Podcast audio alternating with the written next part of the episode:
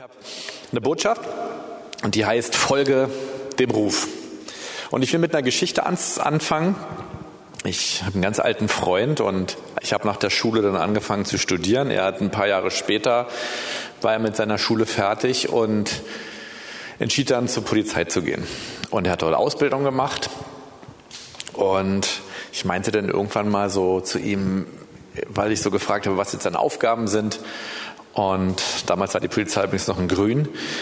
Und ich meinte so, ist es nicht so viel cooler, so irgendwie mit einer Zivilstreife rumzufahren und wenn man dann irgendwie zwischendurch so ein Blaulicht drauf macht und dann müssen alle aus dem Weg gehen und so, ey, das wäre doch voll cool und so.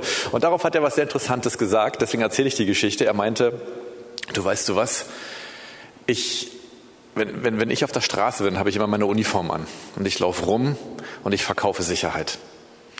Aber die Zivilstreifen, die erkennt ja keiner. Das heißt, die müssen ihren Job dadurch rechtfertigen, dass sie Anzeigen machen, dass sie Menschen finden, die etwas falsch machen und sie dann dafür sozusagen bestrafen. Und er meinte, und weißt du was, wenn die Leute von ihren Streifen in die Wache zurückkommen, dann legen sie diese Haltung häufig nicht ab. Und deswegen sind diese Kollegen wohl auch relativ unbeliebt, weil sie alle immer auf das hinweisen, was sie falsch machen. Äh, fand ich sehr interessant, hat mit unserem Bibeltext zu tun. Der steht in Markus 9, die Verse 38 bis 41 und ich werde später die Geschichte auch noch aufnehmen. Johannes aber antwortete ihm und sprach, hm, Meister, wir sahen einen, der uns nicht nachfolgt, in deinem Namen Dämonen austreiben, und wir wehrten es ihm, weil er uns nicht nachfolgt. Jesus aber sprach, wehrt es ihm nicht. Denn niemand, der in meinem Namen ein Wunder tut, wird mich bald darauf schmähen können. Denn wer nicht gegen uns ist, der ist für uns. Denn wer auch einen Becher Wasser in meinem Namen zu trinken gibt, weil ihr Christus angehört, wahrlich ich sage euch, ihm wird sein Lohn nicht ausbleiben. Ehrlich gesagt, das ist eine Bibelstelle, die mich sehr und der Inhalt dieser Bibelstelle, wie ich sie für mich auslege, hat mich sehr gerade bewegt mich gerade sehr tief und deswegen kriegt jetzt auch eine Predigt darüber. Und man kann die Frage stellen, warum war es dem Markus so, so wichtig, diese Begebenheit in sein Evangelium aufzunehmen? Die Jünger dachten hier auch, sie hätten ein Recht, eine andere Person anzuzeigen, eine andere Person Maß zu regeln, weil sie meinten, einen Fehler in ihr gefunden zu haben. Und das Verrückte ist an dieser Stelle sogar, sie taten es deswegen, weil diese Person für Gott etwas Gutes tat. Sie trieb Dämonen aus im Namen Jesus. Wow. Respekt. Äh, und die, die gegen diese Person waren, die Gutes tat, im Namen Jesus, das waren sogar in diesem Fall die Jünger. Und auch in der Textumgebung geht es um wichtige Sachen. Da geht es um Ehescheidungen, da geht es um das Sterben Jesu und echt relevante Dinge. Und ich will euch hier gleich mit der Kernaussage dieser Bibelstelle für mich kommen, wie ich sie für mein Leben anwende. Dagegen sein. Egal was es ist, egal was es ist. Dagegen zu sein, schafft nur Feindbilder. Und es ist so ziemlich immer falsch. Und es geht darum, etwas für andere zu tun. So wie Jesus eben auch sagt, wenn du schon einen Wasserbecher für jemand anderen gibst, dann tust du schon was Gutes. Und ich glaube, dass Jesus diese Stelle, diese, diese, diese Begebenheit, diese Sachen gesagt hat und sie deswegen Markus auch aufgenommen hat, weil auch wir Christen uns immer wieder gerne Feindbilder schaffen.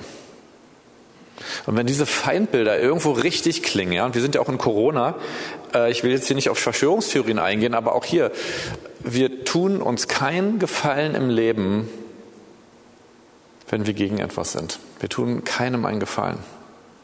Wir müssen sogar aufpassen, dass wir dabei nicht vergessen, zu fragen, wofür wir stehen. Das Interessante ist hier, die Jünger, die wussten in diesem Moment noch nicht, wozu sie berufen waren. Sie waren wahnsinnig unverständlich, so dass Jesus sich an manchen Stellen sogar als ungläubig schilt.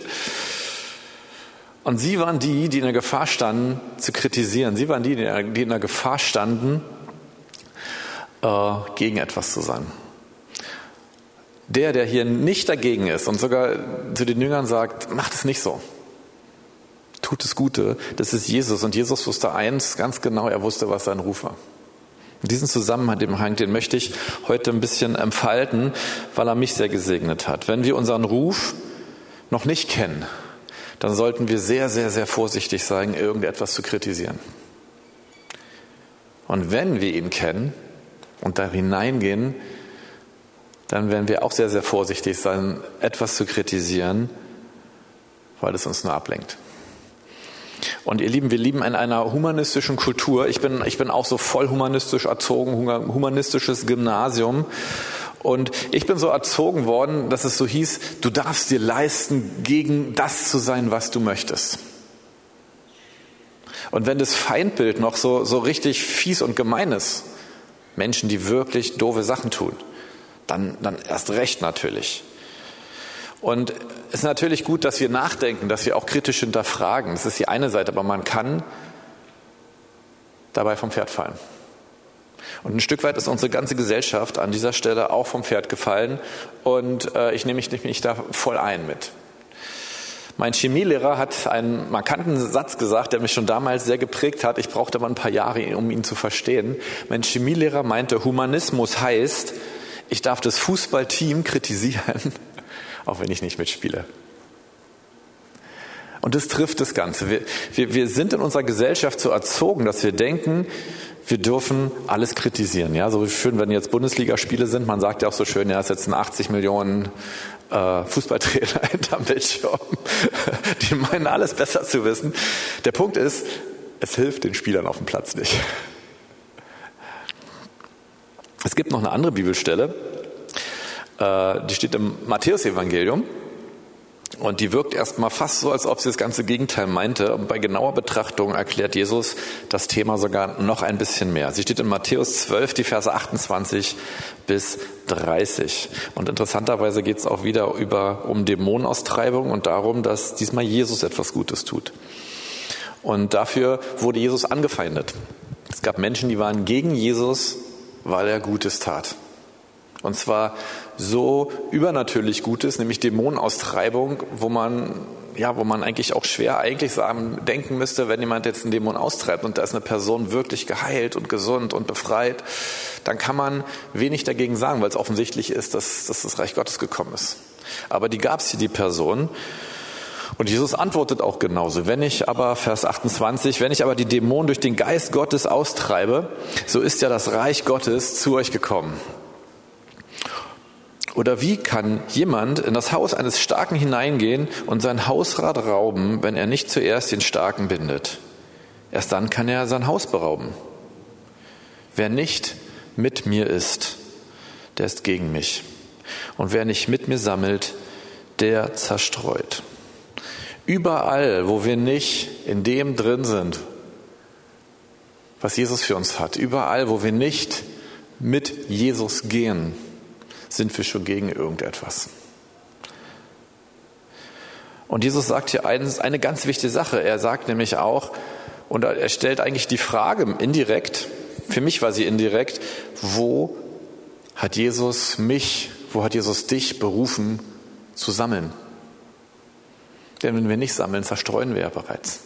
Wo hat Jesus konkret mich berufen zu sammeln? Das ist eine Frage, die hat mich in den letzten Monaten viel, viel beschäftigt, weil mir irgendwie klar wurde, es geht nicht nur darum, dass ich als Christ allgemein irgendwo einen Lebensstil habe, der christlich ist, sondern dass ich exakt das tue, was Gottes Ruf für mein Leben ist.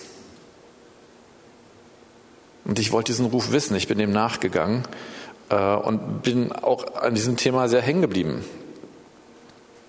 Und das Verrückte ist ja auch hier in dem Beispiel selbst und gerade dann, wenn ich meinen Ruf gefunden habe und das Reich Gottes kommt, weil ich Dinge tue, die ich tue, weil ich genau diesem Ruf folge. Das Verrückte ist dann, genau dann werden Menschen gegen mich aufstehen. Wiederum. Und nochmal zum Thema dafür sein.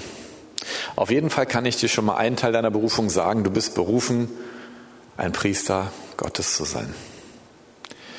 Wir dürfen anderen die Liebe Gottes vorleben und das ist ein Privileg. Wir dürfen Vergebung sichtbar praktizieren und das ist ein Luxus, das macht sonst keiner. Und die zu lieben, die von der Gesellschaft abgelehnt werden, das ist einfach schön. Das ist einfach schön. Äh, das ist ja ganz verrückt. Ich, ich war der, der, der, der dritte von, von drei Brüdern, der kleinste. Und es ist, ist ja so, dass, dass man sich so seine Nische suchen muss. Ne? Der erste, der hat noch vollen Access zu Daddy, ja, der kriegt alles von Daddy oder zumindest hat er noch die maximale Aufmerksamkeit von Daddy. Ich hatte noch einen Bruder dazwischen äh, und für mich gefühlt war es so, als ob Daddy äh, schon gut belegt ist mit äh, Anfragen und Bestellungen. Und ich habe mir dann meine Nische gesucht, das ist Mama. Ja, und Mama hat mir Kochen beigebracht. Ich habe mir sogar Stricken beigebracht, aber das praktiziere ich nicht. Äh, weil ich, äh, ich wollte ja jemanden haben, mit dem ich Liebe teilen kann, mit, der, der mir Aufmerksamkeit gibt. Für mich war es Mama. Für uns Christen ist es wunderschön. Wir können uns um die kümmern, in die sich in der Gesellschaft keiner kümmert. Wir haben eine wahnsinnig gute Nische gefunden. Lass uns das nutzen. Und wir sollen für das bekannt sein, wofür wir stehen und nicht wogegen wir stehen. Und um hier die Eingangsgeschichte aufzugreifen, wir sind Priester Gottes. Wir sind Menschen, die berufen sind zu sammeln, andere Menschen einzuführen in die Gemeinschaft mit Jesus. Das ist unsere Aufgabe. Das ist die Aufgabe eines Priesters. Das ist deine Aufgabe. Und ich will dich ermutigen, herauszufinden, wo spezifisch. Das ist halt mein Thema.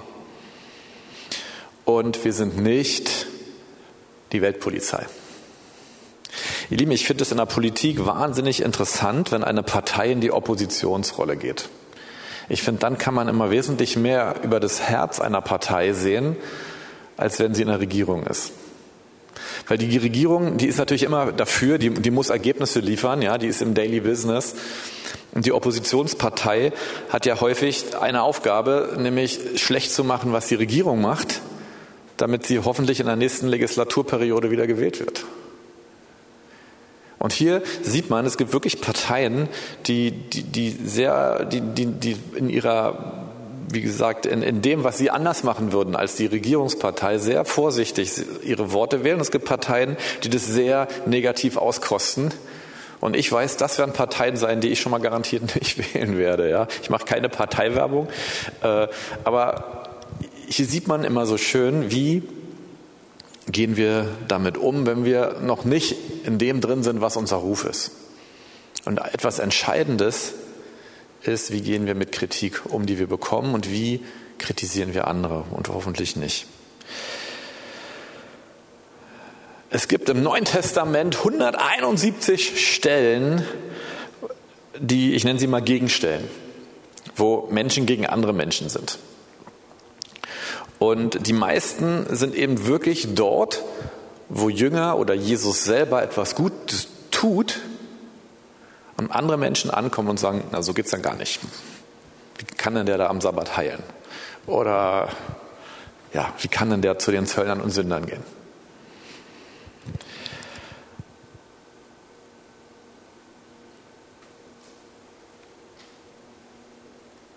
Zwei Sachen dazu. Wenn wir die Werke Gottes tun, dann werden Menschen immer gegen uns sein. Aber was wir hier sehen, andersherum ist, und deswegen bringt die Bibel ja so viele Stellen, dagegen sein bringt auch hier andersrum nichts. Den Menschen, die gegen uns sind, weil wir die Werke Gottes tun, denen bringt es nichts. Und es schadet uns auch nicht wirklich.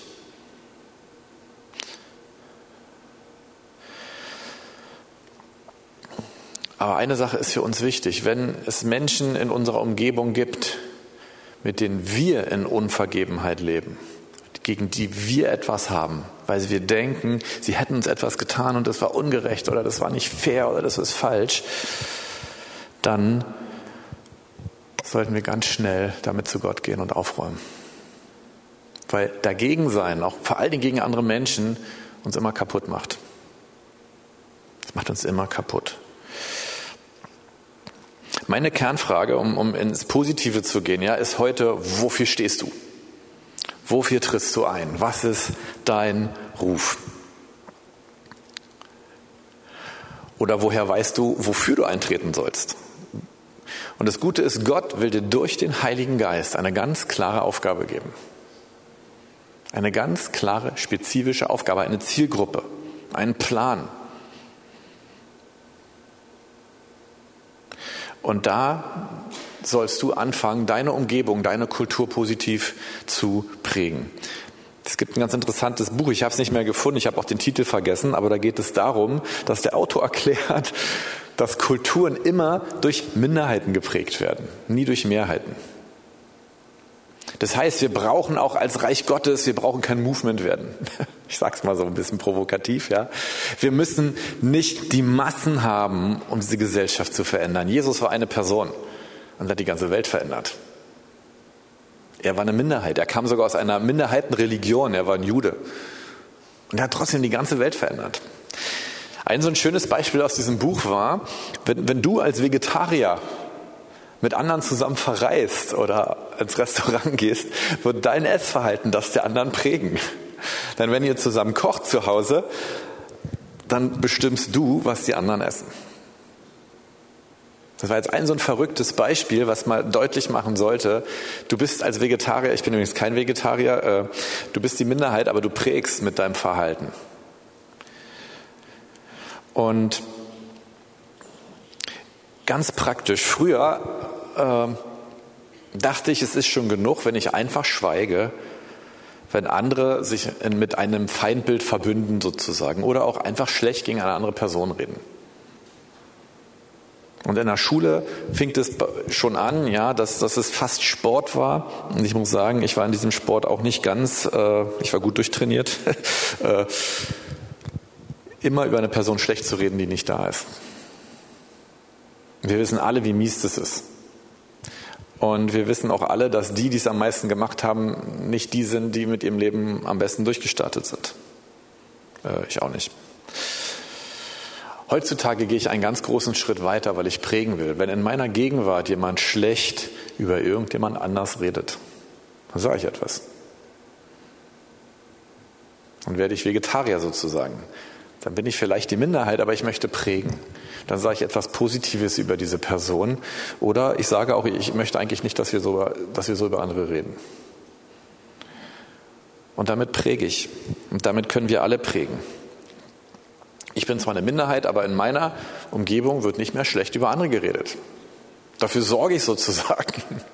Nicht mit meinem Essverhalten hier, mit der Kultur, die, die ich mache. Und äh, ehrlich gesagt, bei meiner humanistischen Erziehung hat es lange gedauert, bis ich an diesen Punkt gekommen bin. Und Jakobus bringt es jetzt noch mal ein bisschen anders. Äh, bringt er diese Jesus-Worte auf den Punkt im Jakobus 1,22. Seid aber Täter des Wortes und nicht bloß Hörer, die sich selbst betrügen. Und Jakobus breitet in seinem Brief, der, der, der bringt eine ganze Menge ordentliche Aussagen, ja. Dass wir nicht rumreden sollen, dass unser Ja ein Ja sein soll und unser Nein ein Nein und äh, dass wir die Person nicht ansehen sollen.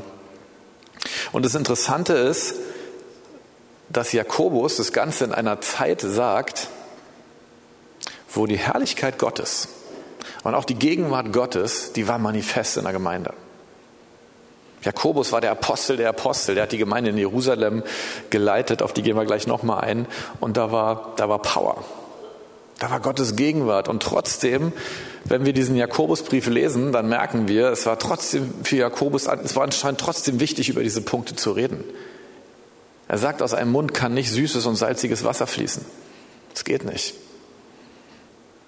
Sondern es geht darum, dass unser Glauben selbstlose Anwendung beim Nächsten findet. Durch das, was wir tun. Äh, ich bin vor zwei Wochen, hatte ich eine lange, lange Bahnfahrt. Ich bin mit einem Freund nach Essen gefahren und wieder zurück. Und wir redeten ganz viel über unsere gemeinsamen israelischen Bekannten äh, und auch wie man äh, erfolgreich evangelisiert unter Juden, aber auch überhaupt. Und das hat auch mit dem Grund unserer Reise zu tun. Und wir fühlten uns dabei wahnsinnig ineffektiv und wahnsinnig als Suchende, weil wir einfach merkten, dass, dass die Ergebnisse, die wir uns wünschen durch unser Leben, der Impact sozusagen, dass wir den, dass wir den beide nicht haben und haben eben so unsere Erfahrungen ausgetauscht. Nicht so im Sinne, schau mal, wer sich bei mir bekehrt hat, schau mal, wer sich bei dir bekehrt hat, sondern mehr so, oh, lasst uns einander helfen, lasst uns schauen, wie wir anderen Menschen wirklich helfen können, weil es, es klappt so selten, dass, dass, Menschen, äh, dass Menschen wirklich Jesus finden, wo, wo wir selber doch so dafür brennen. Und er erzählt mir dann eine Geschichte von einer ehrenwerten Person, die meine Frau und ich auch kennen. Äh, und er hatte doch einen regelmäßigen Kontakt zu Personen. Das ist ein, ein sehr intellektueller, tiefer Denker, mit guten Denkansätzen. Und ich erzählte ihm so, ja, ich kenne ihn auch und ich habe die Gespräche mit ihm immer sehr genossen. Äh, und, und dann hat er erzählt, dass diese, diese Person über Jahre sich regelmäßig mit ihm getroffen hatten. Die waren so eine Gruppe, wo sie sich getroffen haben. Und nach zwei Jahren sagte diese Person oder noch mehr, ihr Christen, ich bin erst mal gekommen und was ihr mir die ganze Zeit erzählt habt, das hat mich überhaupt nicht interessiert. Ich wollte erst mal sehen, wie ihr über andere Menschen redet, was ihr tut und wie ihr euch verhaltet. Und ich habe euch über zwei Jahre lang beobachtet. Und ich habe eins gemerkt, das, was ihr tut, das gefällt mir. Und deswegen werde ich euch ab jetzt auch zuhören, was ihr sagt. Fand ich eine coole Geschichte, die mich eben sehr bewegt, weil, weil Jesus ja auch sagt, es geht um den Becher Wasser, den wir geben. Und nicht gegen etwas zu sein. Und jetzt kommt noch der Heilige Geist natürlich ins Spiel. In Pfingsten wurde der Heilige Geist ausgegossen, damit wir hingehen, sogar bis an die Enden der Welt, dass wir hingehen zu allen Nationen. Nicht nur zu der eigenen Ethnie, was waren damals ja die Juden, zu denen es gesagt wurde, äh, sondern dass wir zu allen Nationen gehen, um dort selbstlos Gutes zu tun.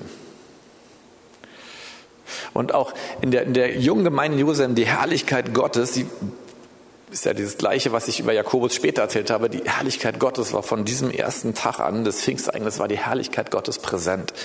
Und die Kraft war da und sie hatten einen Ruf. Und diesen Ruf hat Jesus ihnen sogar noch im Fleisch physisch gegeben, nämlich äh, Apostelgeschichte 1, Vers 8. Ihr werdet Kraft empfangen, wenn der Heilige Geist auf euch gekommen ist, und ihr werdet meine Zeugen sein in Jerusalem und in Judäa und in Samaria und bis an das Ende der Erde. Und dann war Pfingsten und sie haben Kraft empfangen. Und was passierte dann? Und sie hatten die Herrlichkeit Gottes, sie war da, mächtig, sie hatten tolle Heilungen, davon lesen wir in der Apostelgeschichte. Sie gingen nicht. Sie haben ihren Ruf zunächst nicht ergriffen. Und dann fing Streit an. Dann waren die einen gegen die anderen. Dann gab es diese Geschichte mit den Witwen und alles Mögliche. Und selbst wenn du einen Ruf hast, und selbst wenn du Gott jeden Tag toll erlebst, dann musst du dich immer wieder, dann ermutige ich dich, erinnere dich jeden Tag wieder neu an diesen Ruf, weil es anscheinend kein Automatismus ist. Und es war selbst in Jerusalem direkt nach Pfingsten, bang, fette Gemeindegründung, selbst da war es kein Selbstverständnis. Gott musste erst eine richtig dolle Verfolgung bringen, damit die Leute losgegangen sind. Und andersherum, ich bewundere immer wieder Missionare, ich habe Gott auch so häufig gefragt, Gott, sende mich doch mal ein anderes Land bitte. Aber es ist nicht mein Ruf wohl. Jedenfalls nicht kontinuierlich. Aber es gibt immer wieder Missionare, die legen alles nieder. Die legen ihr Leben nieder. Und sie wissen, ich werde kein Leben in Luxus und raus und braus äh, leben. Und ich werde in einen anderen Kulturkreis gehen, um dort für Jesus Gutes zu tun. Warum tun die das? Warum ist es für sie attraktiv und warum brennen sie dafür und wollen nichts anderes tun? Weil sie einen Ruf des Heiligen Geistes haben. Weil sie genau diesem Ruf nachgehen und wissen, ich kann, ich kann nichts anderes tun. Ich brauche diesen Ruf, ich habe diesen Ruf und nun tue ich genau das, wozu Gott mich gerufen hat. Du musst jetzt nicht in andere Länder oder Kulturen gehen, sondern ich ermutige dich heute, für das zu sein und das zu tun, wozu Gott dich berufen hat. Folge diesem Ruf nach und wenn du diesen Ruf noch nicht hast, dann hol dir diesen Ruf. Dann frag Gott, Gott, wohin bin ich gesandt? Und tu nicht nur einfach etwas, was christlich gut aussieht oder was etabliert ist oder was nett ist, sondern frage Gott wirklich, Gott, was ist, was, was ist das, was ich exakt tun soll? Und damit darfst du Gott löchern und bohren und nerven, weil er will nichts lieber, als dir diesen ganz konkreten Auftrag zu geben. Und das ist eigentlich schon meine, meine Botschaft hier für heute, weil ich stelle Gott auch diese Frage gerade sehr intensiv und er antwortet. Und das Interessante ist, diese Antworten sind keine neuen Antworten, es sind sogar ganz alte Antworten. Und ich merke eben genau das. Ich habe ich hab Gott erlebt in all diesen Jahren, wo er mir erst einmal meinen Ruf sozusagen gesagt hat. Ich habe Gott erlebt, Gott war da. Aber ich habe diesen Ruf nicht immer, immer ganz, ganz fokussiert im Auge behalten. Sondern ich habe Dinge getan und, und Gott hat sie auch bestätigt, wo, wo wo man einfach Dinge getan hat, wenn man dachte, ja, ich bin in der Gemeinde, ich arbeite sogar in der Gemeinde, ja, ist auch ein Privileg, aber und hier ist eine Not, hier muss was getan werden oder da. Und ich komme gerade sehr dazu, zurück zu sagen, Gott, ich will exakt tun, was mein Ruf ist, koste es, was es wolle. Und der zweite Punkt eben, der mir dabei sehr wichtig ist, genau für das, wozu Gott mich berufen hat, will ich da sein. Und ich leiste es mir, alles dagegen sein abzulegen. Alles dagegen sein abzulegen. Und gerade jetzt in Corona-Zeiten, jetzt sind wir in Antirassismus-Zeiten. Und das, äh, ich, ich sage nur einen ganz kurzen Satz dazu. Den hat Jonas gesagt. Wir haben in der Gemeindeleitung ausgetauscht, äh, so zum Thema Rassismus. Was tun wir oder was, wie agieren wir? Und Jonas hat eben diesen einen Satz gesagt, er meinte, es ist wieder eine Antibewegung. Es ist wieder eine Antibewegung. Und natürlich das, was an Rassismus auch in unserer Stadt passiert, ja, auch dieses Rossmann-Beispiel, das ist schlimm. Und wenn so viele Gemeindegeschwister, die, die, äh, die aus anderen Ethnien kommen und man es auch sieht an ihrem Äußeren, die erzählen Geschichten, das kann man sich gar nicht vorstellen. So, ich, ich bin in Berlin geboren übrigens, ich bin hier groß geworden. Und es ist schlimm, denn wenn, wenn man hört, wie, wie Menschen richtig angegangen werden, also wie sie bepöbelt werden und sowas, ist schlimm und es passiert hier auf unseren Straßen. Und es ist für die Leute sagen, ja, ganz normal, passiert mir ständig. Ihr Lieben, es ist schlimm. Aber auch hier, lass uns nicht so allgemein denken, oh, jetzt bin ich auch gegen Rassismus, super und ich gehe noch auf eine Demo. Ja, und ich will nicht sagen, dass diese Demos unbedingt schlecht sind. Ich weiß es nicht, ich muss wirklich mal mehr drüber nachdenken. Aber wichtig ist, was tun wir für Menschen aus anderen Kulturenkreisen? Was tun wir für sie? Wo stehen wir mit dem, was wir tun, für sie ein? Das ist die wichtigere Frage. Und wie verändere ich mit meinem Leben, meine Kultur, dass Rassismus aufhört? Das ist hier genau die Frage um nochmal eine Anwendung zu bringen. Ihr Lieben, ich bin fertig. Die Band darf schon auf die Bühne kommen. Und ich will noch nicht den Gottesdienst schließen, sondern ich, ich wünsche mir, dass wir mit dieser Frage nochmal zu Gott gehen. Gott, erinnere mich an meinen Ruf. Erinnere mich daran. Und Gott, zeig mir auch, wo ich, weil ich meinem Ruf noch nicht genug gefolgt bin, angefangen habe, gegen andere zu sein. Oder mich viel zu viel damit zu beschäftigen, gegen etwas zu sein.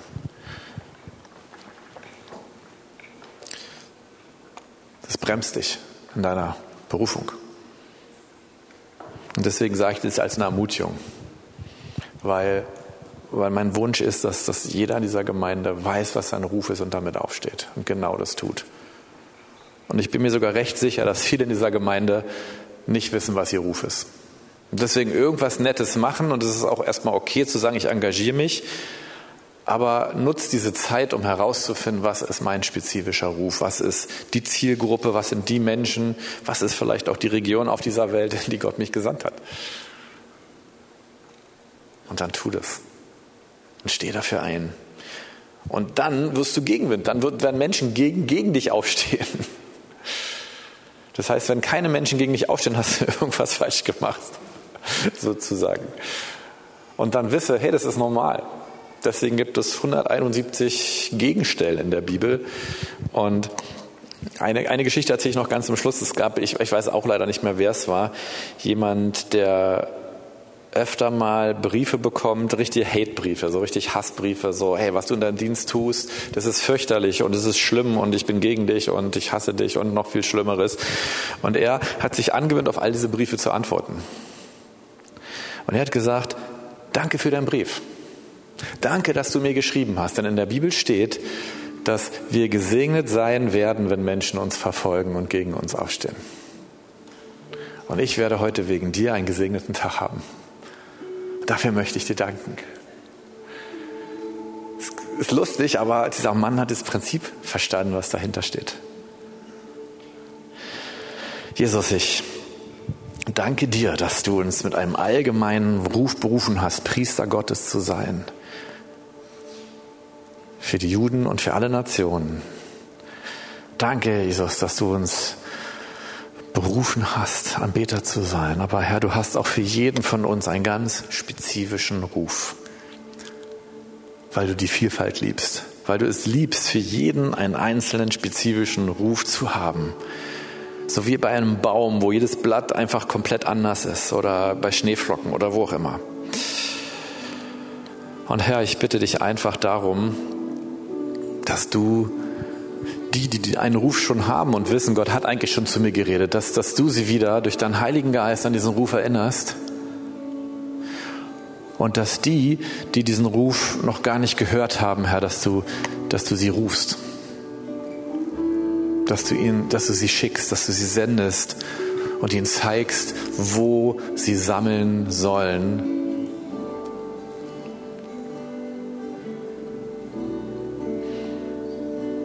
Danke, Jesus. Danke, dass du das gerne tust.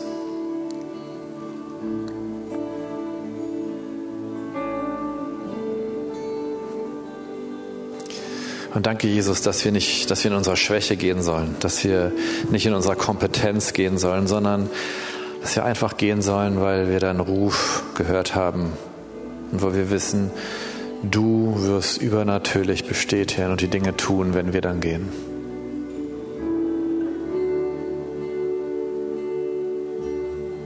Und Herr, wir wollen, dass auch in dieser Stadt all die Menschen, die du sammeln möchtest, dass sie gesammelt werden in deinem Reich, in dieser Gemeinde, in anderen Gemeinden. Und so sagen wir, Herr, sende uns. Sende uns mit dem Ruf, Herr, den du hast. Und mach unser Denken frei von Kritik.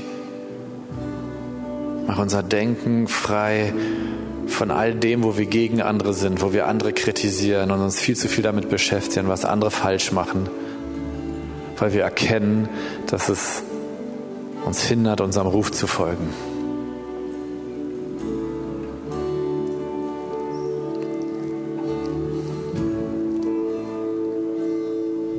Lass uns noch eine Minute oder zwei so vor Gott bleiben.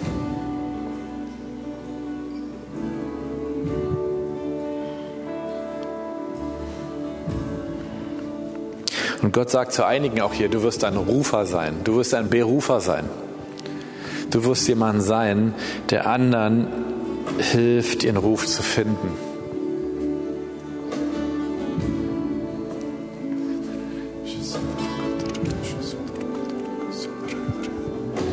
Rede, Jesus, rede. Deine Schafe hören deine Stimme, rede.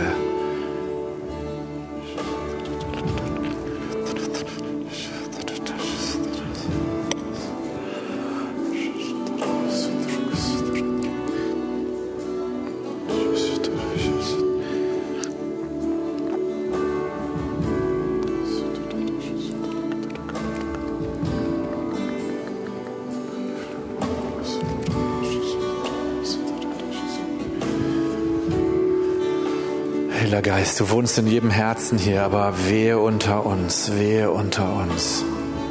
Lass uns den Ruf hören, Herr. Und lass ihn uns wieder und wieder hören. und lass uns dann Täter des Wortes sein. Lass uns die sein, die das tun, was du uns sagst, was wir tun sollen.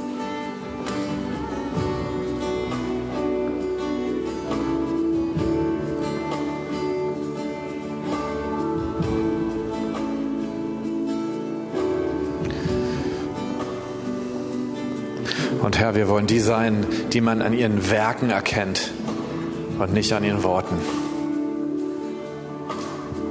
Wir wollen die sein, wir wollen an der, unserer selbstlosen Liebe erkannt werden, Herr. Wir wollen daran erkannt werden, dass wir die Extrameile gehen. Dass wir uns von denen, die gegen uns sind, sogar auf die Wange schlagen lassen und unseren Mantel nehmen lassen. Weil wir wissen, von wem wir unseren Lohn bekommen. Und weil wir wissen, dass daran die Welt sieht, Jesus, dass du Herr bist. Und dir allein, Jesus, dir allein gebührt die Ehre in all dem. Du bist der König der Könige.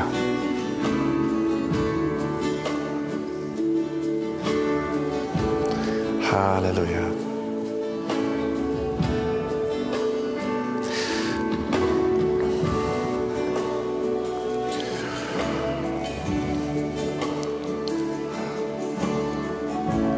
Und ich will noch eine allerletzte Sache sagen. Äh, es ist immer interessant, wenn so, so ausgemachte Menschen mit prophetischer Begabung so als Gastredner an die Gemeinde kommen, dabei weiterspielen. Dann, dann ist immer interessant, wie die Leute sich äh, anders aufstellen und setzen und wie die Kleidung auf einmal auffälliger wird und so. Und es ist auch vollkommen okay, weil man will diesen Ruf bekommen, man will ein Wort bekommen, aber es gibt ein Geheimnis. Und dieses Geheimnis heißt, dass Prophetie von außen im Neuen Testament nicht der Richtungsweisung dient, sondern der Bestätigung und der Auferbauung. Das heißt, bevor du nicht den Ruf, den der Heilige Geist dir gibt, hörst und annimmst, kann kein prophetisches Wort von außen kommen, was sie bestätigt, weil es nicht gesund wäre und weil es nicht geistlich ist. Aber wenn du deinen Ruf vielleicht heute das erste Mal gehört hast oder heute wieder ergriffen hast oder sogar vielleicht sagst, ich bin mir nicht sicher, ob es das ist, was Gott hat, dann nimm es und halt es fest und gib es Gott hoch und sag Gott, ich glaube, ich habe von dir gehört, aber ich bin unsicher, ich brauche Bestätigung. Und weißt du was? Dann wird ein Prophet kommen. Dann wird ein Geistbegabter kommen und er wird dir bestätigen, was du empfangen hast. Du kannst Gott regelrecht darum bitten. Und dann wirst du wissen, wow, Gott redet zu mir und ich kann mich darauf verlassen. Und deswegen ist es wichtig, dass wir unseren Ruf auch mit anderen teilen und sagen, wisst ihr was, ich, ich habe diesen Ruf. Und könnt ihr das bestätigen? Weil wie seht ihr das? Das ist wichtig. Wir sind alle keine Einzelkämpfer mehr. Wir sind eine Familie. Und ich will dafür zum Schluss noch beten, dass Gott deinen Ruf bestätigt von außen und dann werden wir den Gottesdienst schließen.